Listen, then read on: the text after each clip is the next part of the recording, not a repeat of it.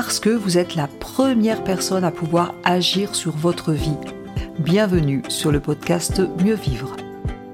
Je suis Tania Lafort, je dirige le centre de formation Réa Active à Annecy, formation en PNL, coaching, hypnose.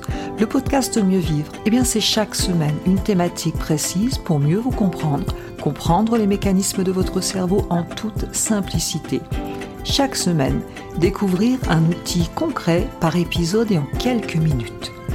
Pour vous aider à rebondir face aux difficultés de la vie, à réussir vos projets et ou tout simplement à être au top de vous-même. Si vous appréciez ces podcasts, pensez à vous abonner et à partager. Bonne écoute à vous. Voyons ensemble maintenant ce qu'est l'énéagramme.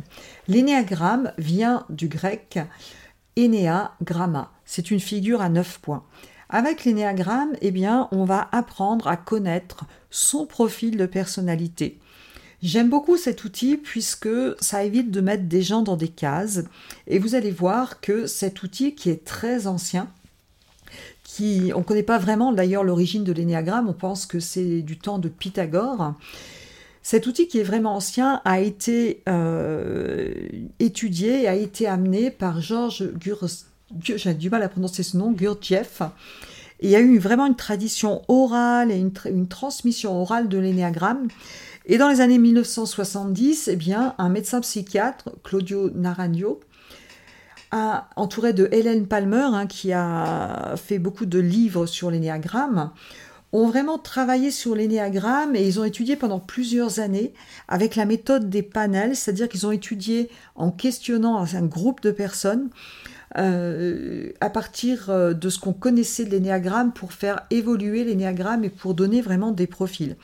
Alors ce que j'aime, c'est que bien sûr on va connaître sa personnalité, mais on va pas du tout mettre des gens dans des cases, puisqu'on va voir que finalement, sous ces neuf profils, c'est un petit peu comme si on avait neuf façons de regarder le monde et que dans chaque profil de 1 à 9, globalement, on s'est construit avec euh, une peur et un désir. C'est-à-dire que l'idée de l'énéagramme, c'est que comment on se construit sa personnalité, l'enfant que nous étions a vécu des expériences qu'on peut appeler des blessures, et face à ces expériences, l'enfant a tiré des conclusions. Il a, dû, il a tiré des conclusions sur ce qu'il doit craindre. Et de là va venir une peur.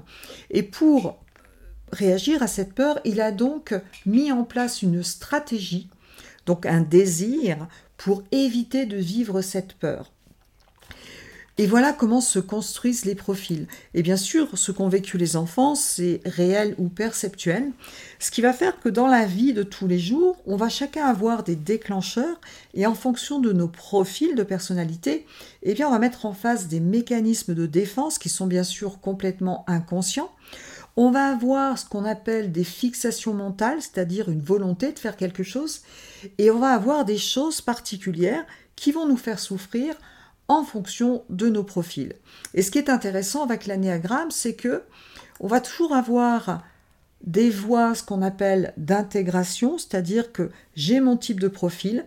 Quand je suis dans un état émotionnel euh, moyen, je me comporte de telle manière avec une peur et un désir, donc avec des comportements qui vont aller avec.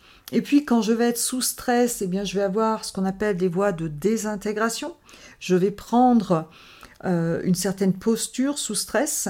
Et quand je vais bien et quand je vais être au top, je vais aller dans une voie d'intégration. Et c'est là où je vais apprendre ce sur quoi je vais, dois travailler pour me développer. Et en fait, on a un petit peu de tous les profils, on va dire, en énéagramme, on a un peu de 1, on a un peu de 2, un peu de 3, un peu de 4, de 5, de 6, de 7, de 8, de 9, mais on a certainement un profil très développé et avec des ailes. C'est-à-dire que nous ne sommes pas qu'un numéro, bien loin de là, nous sommes des êtres humains. Et ce que j'aime beaucoup dans, ce, dans cette étude de l'énéagramme, c'est qu'on va travailler sur le profil dominant, sur les ailes aussi, pour savoir euh, sur quelle aile je m'appuie. Donc ça donne une personnalité un petit peu plus complexe, un petit peu plus pointue. Et puis je vais donc comprendre comment je fonctionne sous stress, quelles sont mes grandes peurs et comment Qu'est-ce que je dois mettre en pratique pour évoluer Ça va me permettre de me connaître moi-même, ça va permettre aussi de connaître mon environnement.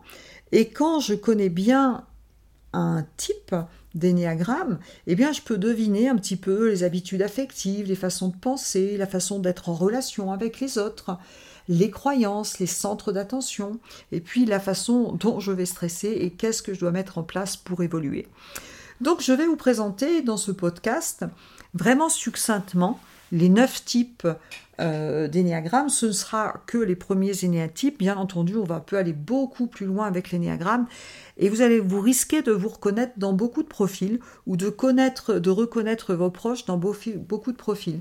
Sachez que pour vraiment se connaître en énéagramme, eh bien c'est intéressant euh, de s'auto-observer et d'avoir aussi le retour des autres. Parce que parfois dans la vie, on a beaucoup de méconnaissances sur notre façon de fonctionner. Et vous allez voir qu'on peut se retrouver dans certains cas dans de nombreux profils. C'est pourquoi nous avons mis une formation en place sur l'énéagramme, une formation qui est dans un premier temps accessible en ligne et ensuite on travaille en présentiel pour se questionner et mieux comprendre son profil. C'est absolument passionnant et il ne s'agit absolument pas de mettre des personnes dans des cases. Et c'est pour ça que je trouve que c'est un outil très intéressant, très complémentaire à tout ce qu'on enseigne en PNL, en analyse transactionnelle. Et bien sûr, on peut faire des liens avec euh, tout ça.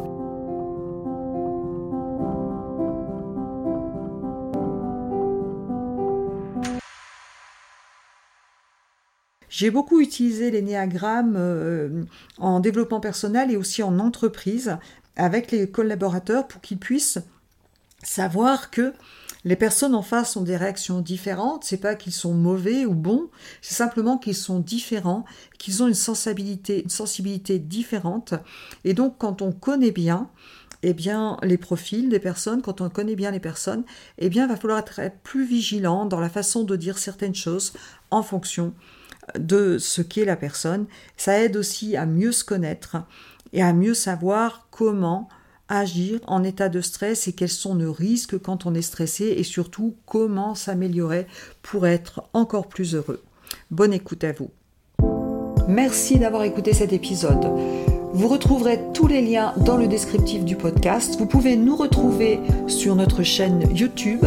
Vous pouvez télécharger des ressources gratuites, e-books vous pouvez aller sur notre site internet et avant de partir, surtout, abonnez-vous au podcast si vous voulez recevoir les prochains épisodes et laissez des petites étoiles pour que ces astuces puissent servir à d'autres personnes. Je vous remercie et je vous dis à très vite.